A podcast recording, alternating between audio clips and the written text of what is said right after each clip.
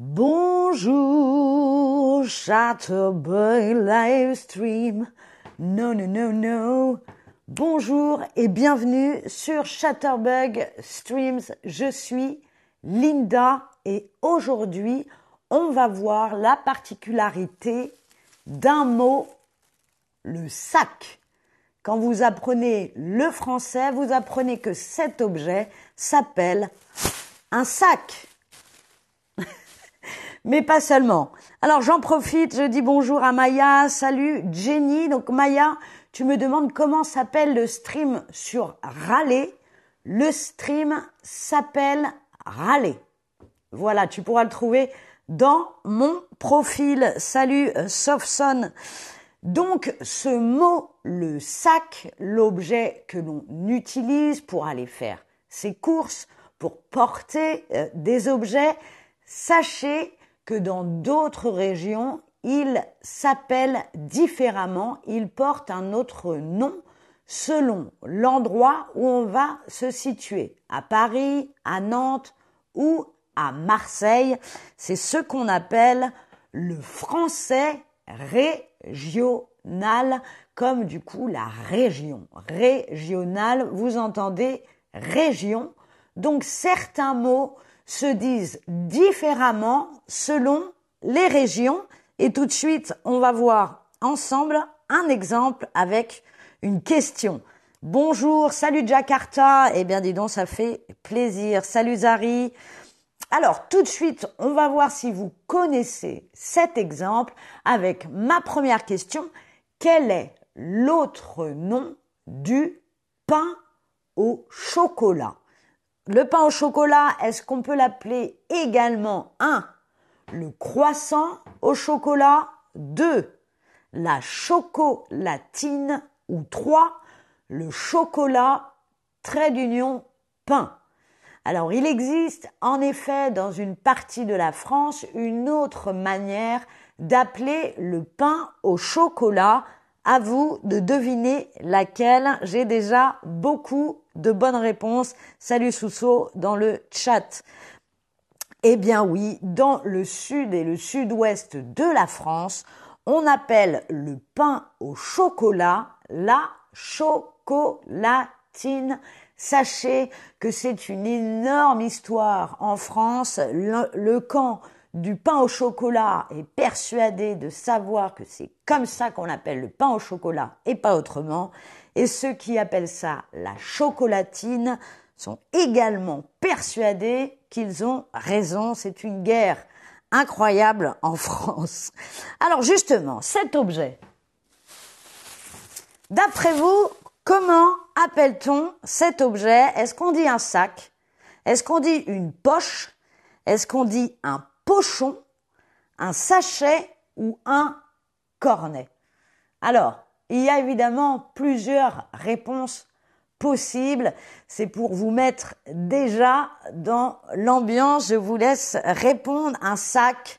Vous me oui, Zari, le pain au chocolat, c'est délicieux et la chocolatine aussi, finalement. Alors, vous pouvez répondre donc chacune des réponses. Évidemment, vous avez plusieurs possibilités. Comme ça, vous voyez déjà les différentes façons d'appeler un sac. En France, beaucoup disent un sac. Eh bien, vous voyez, c'est un peu comme un sondage.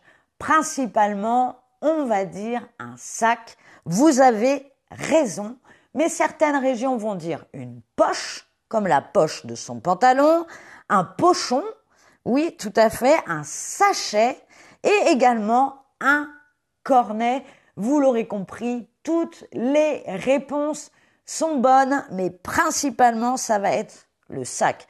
Alors, c'est parti pour le quiz. Je vais vous nommer une région de France ou une ville et vous allez deviner comment dit-on sac dans cette même région. Comment appelle-t-on ce sac On va commencer par cette partie de la France extrêmement jolie. On l'appelle d'ailleurs l'île de beauté. C'est bien sûr la Corse.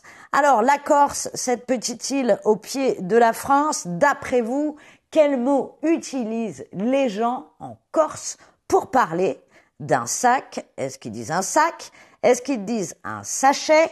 Ou est-ce qu'ils disent une poche Là, il faut vraiment deviner, d'après vous, comment appellent les gens qui vivent en Corse, les habitants de la Corse, le sac pour faire ses courses Est-ce qu'ils disent tout simplement un sac ou bien un sachet ou encore une poche? Alors attention, ça se bagarre dans les réponses. Et vous l'aurez compris, il faut deviner. Alors un sac, un sachet ou une poche? Eh bien écoutez, en Corse, on appelle un sac, attention suspense, un sachet. Un sachet, qui était l'utilisation pendant très longtemps euh, de toute la France et qui s'est réduit en sac à peu près partout, mais c'est bien un sachet, le mot qui est utilisé en Corse. Donc vous le saurez, si jamais vous avez la chance d'aller en vacances en Corse, vous appelez, vous appellerez cela un sachet.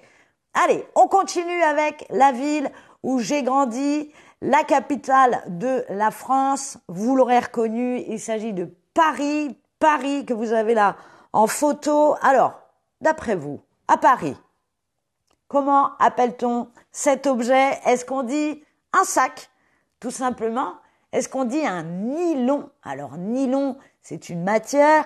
Ou est-ce qu'on dit une bourse? Ah, un nouveau mot. Est-ce qu'on dit à Paris un sac tout simplement? Est-ce qu'on va dire un nylon de la matière avec laquelle est fabriqué ce sac? Ou est-ce qu'on va dire une bourse? Allez, c'est simple évidemment, c'est Paris. Alors, d'après vous, un sac, un nylon ou une bourse? Je vois beaucoup de bonnes réponses. Oui, devinez.